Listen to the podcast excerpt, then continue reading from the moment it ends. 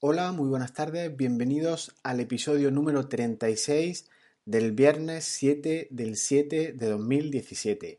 Terminamos el ciclo dedicado a WordPress y comenzamos en este periodo veraniego con 40 grados de frescor un nuevo ciclo dedicado este a la gestión de procesos en una empresa. El desarrollo de este bloque, de este ciclo, será eminentemente práctico, como siempre, y en el que veremos desde cómo hacer un mapa de procesos, a qué tipos de procesos existen en una empresa, cómo modelar estos, qué, procesos fundamentales existen, eh, como pueden ser el de encargo de un nuevo producto, el de la contratación de nuevo personal o la tramitación de un expediente en el que están implicadas varias personas. Veremos igualmente cómo podemos realizar este modelado con herramientas todas gratuitas, cómo llevarlo a tu aplicación de notas o a un tablero Canvas para tenerlo visualmente eh, claro, el qué flujo tiene de trabajo y a partir de esos modelos o plantillas ya desplegar tu trabajo a partir de esas guías, como digo. Obviamente estos modelos no servirán de mucho si no podemos ir mejorándolos, midiéndolos y en definitiva aportando a nuestros clientes y trabajadores una ruta de trabajo, una nueva forma de comunicarse y en definitiva una guía. Comenzamos.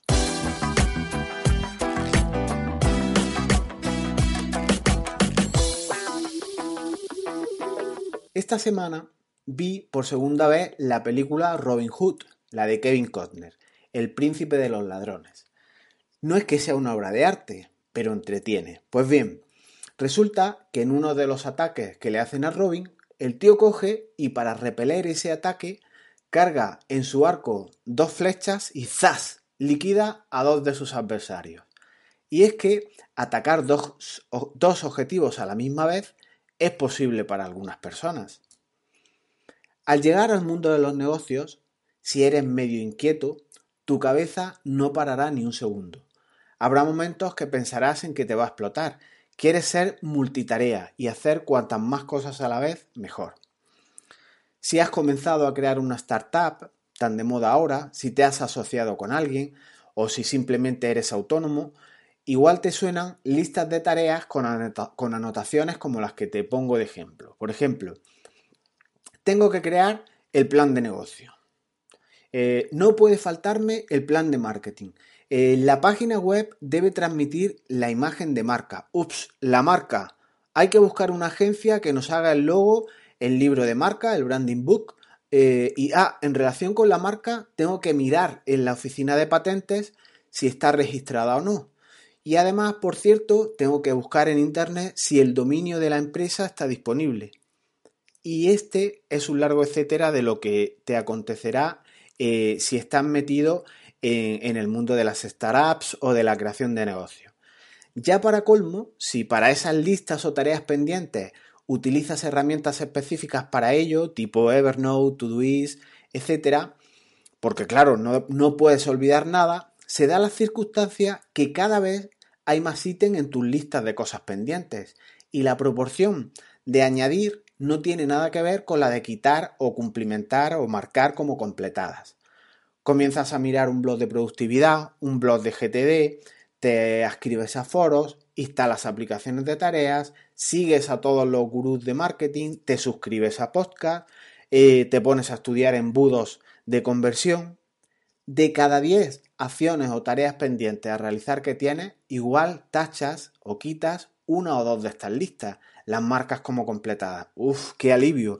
Pero además de quitar la marca, eh, alguna marca, por ejemplo, alguna tarea que tengas eh, que ya hayas cumplimentado, a la vez te surgen dos o tres ideas más, con lo cual entras en un buque curioso, tachas o cumplimentas una de las tareas, pero te surgen dos o tres, con lo cual la proporción eh, nunca se va, las tareas nunca van reduciéndose.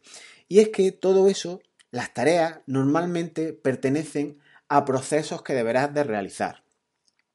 Y esto es como llegar al campo de tiro con tu arco y ves que a lo largo de toda la superficie, de todo el, alineamiento que hay de, dianas, existen 15 o 20 a las que disparar. Y tú te pusieras como un loco a disparar a las 15 o 20, incluso pisando a los compañeros que tienes en los lados o al que tienes en la diana 30 eh, alejado de ti. O el que encarga una página web, se me ocurre, y le dice al desarrollador, quiero que tenga una landing genial. Quiero además que incluya una lista de suscriptores, una tienda online, eh, una intranet para que mis clientes puedan entrar y descargarse sus facturas y sus trabajos en PDF. Quiero además que tenga un sistema de tickets para, para llevarle el soporte de incidencia. Pero criatura, para, vamos escalón a escalón. Sube el primer peldaño, crea la web, que vaya teniendo presencia, que vaya indexando en Google y ya irás añadiendo funcionalidades. Hay que focalizarse, tenemos que centrarnos, hacer un plan de ruta e ir acometiéndolo poco a poco. La ingente cantidad de tareas que tiene cada plan, pues irán haciendo. Y todo esto es el mundo de los procesos. Todo son procesos hoy en día. En el mundo de la empresa, en tu vida personal, en todas las disciplinas. Todo son procesos. Proceso, proceso, proceso. Conozco dos supuestos que te pueden servir de referencia y en el que se ve gráficamente que no se le otorga importancia a los procesos de la empresa. E incluso hay gente que ni sabe cómo definir los pasos que realiza, por ejemplo, para vender, que es su principal actividad, o no saben ni siquiera que existen los procesos en la empresa. Y te cuento dos estados en la vida de un negocio de dos empresas diferentes que conozco de cerca y en la que los procesos brillan por su ausencia. Empresa de nueva creación. No viene al caso qué empresa es ni nada. Eh, esta empresa obviamente no tiene definidos sus procesos, pero en ella, al, estar eh, creada recientemente, puede tener algo de sentido, puede ser algo más normal o algo más lógico. Pero es que ni siquiera el principal proceso, el de captación, confirmación de un encargo, en definitiva, la venta de un producto o servicio con un cliente lo tienen definido. Entonces, la empresa esta que me refiero de nueva creación, eh, que no viene al caso, como digo, de qué actividades, no tenía eh, modelo de contrato o no tiene modelo de contrato, no tiene hoja de encargo del asunto, no tiene una tarifa estándar de precios en su actividad, no entrega de manera uniforme sus trabajos. En unas ocasiones hace entrega ese resultado en mano, en un informe, otras en un PDF que manda por correo. En definitiva, esta manera de trabajar es ineficiente. Debes mapear todos tus procesos, al menos el principal, el que proporcione el 80% de los recursos de tu empresa. Y ahí irás documentándolo todo, establecer el alcance del proyecto, qué costes va a tener, cuánto durará, cómo lo plasmarás, si por escrito, si, si lo entregarás en mano, a qué precios. Y el otro supuesto de esa falta de procesos es con una empresa súper consolidada. Pero además, empresa facturando un auténtico pastizal y al que yo el otro día, al preguntarle al gerente que si tenía mapa de procesos, cuántos KPIs utilizaba dentro de un proceso, qué indicadores de rendimiento tenía, el gerente de la empresa me miró y se reía. No tenemos nada de lo que me dices. Vamos eh, trabajando eh, a nuestro ritmo, en nuestro impulso, apagando fuegos y sin una metodología concreta ni un proceso definido. Y es que lo que no puedes medir no lo puedes mejorar. De ahí la importancia que os digo de una, de una gestión por procesos. Al hilo de lo anterior, te pongo un ejemplo de un ayuntamiento eh, que es el culmen, de la eficiencia y en el que cinco personas que trabajan o intervienen en un, en un, proceso, o en este caso procedimiento, como sería llamado en el ámbito de una administración pública, eh, trabajan de una manera peculiar. En uno de los procedimientos en los que me di cuenta, llegaban todos a repetir la transcripción en sus aplicaciones correspondientes, en sus procesadores de texto, en la aplicación corporativa, repetían, como digo, los cinco los mismos datos.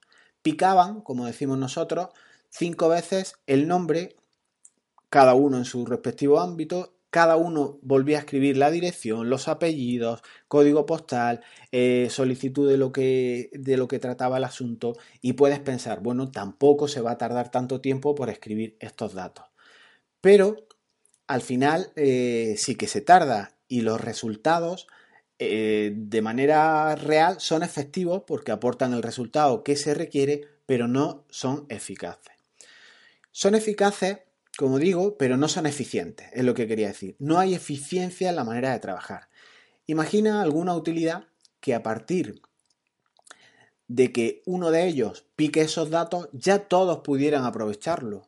O ya, para ponerle un nota y un, y un 10, sería que el ciudadano que pique los datos desde una plataforma, desde una página web, se pudieran reutilizar todos esos datos. Y por qué no, ese primer, e, el primer tramitador, que es el, que en este caso está en el registro de entrada, grabando la solicitud y todo, ese proceso podía hacerse automático.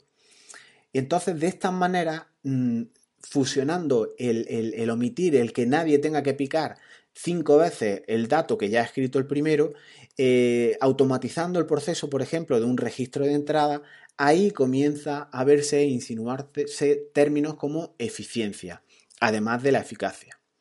Te dejo más detalles sobre esta entrada y esto que te cuento en las notas del programa, donde os plasmo una imagen de lo que es un mapa de un procedimiento en un ayuntamiento cómo va pasando por cinco personas distintas y esas cinco personas van picando, como os digo, todos los datos de manera redundante y poco eficaz.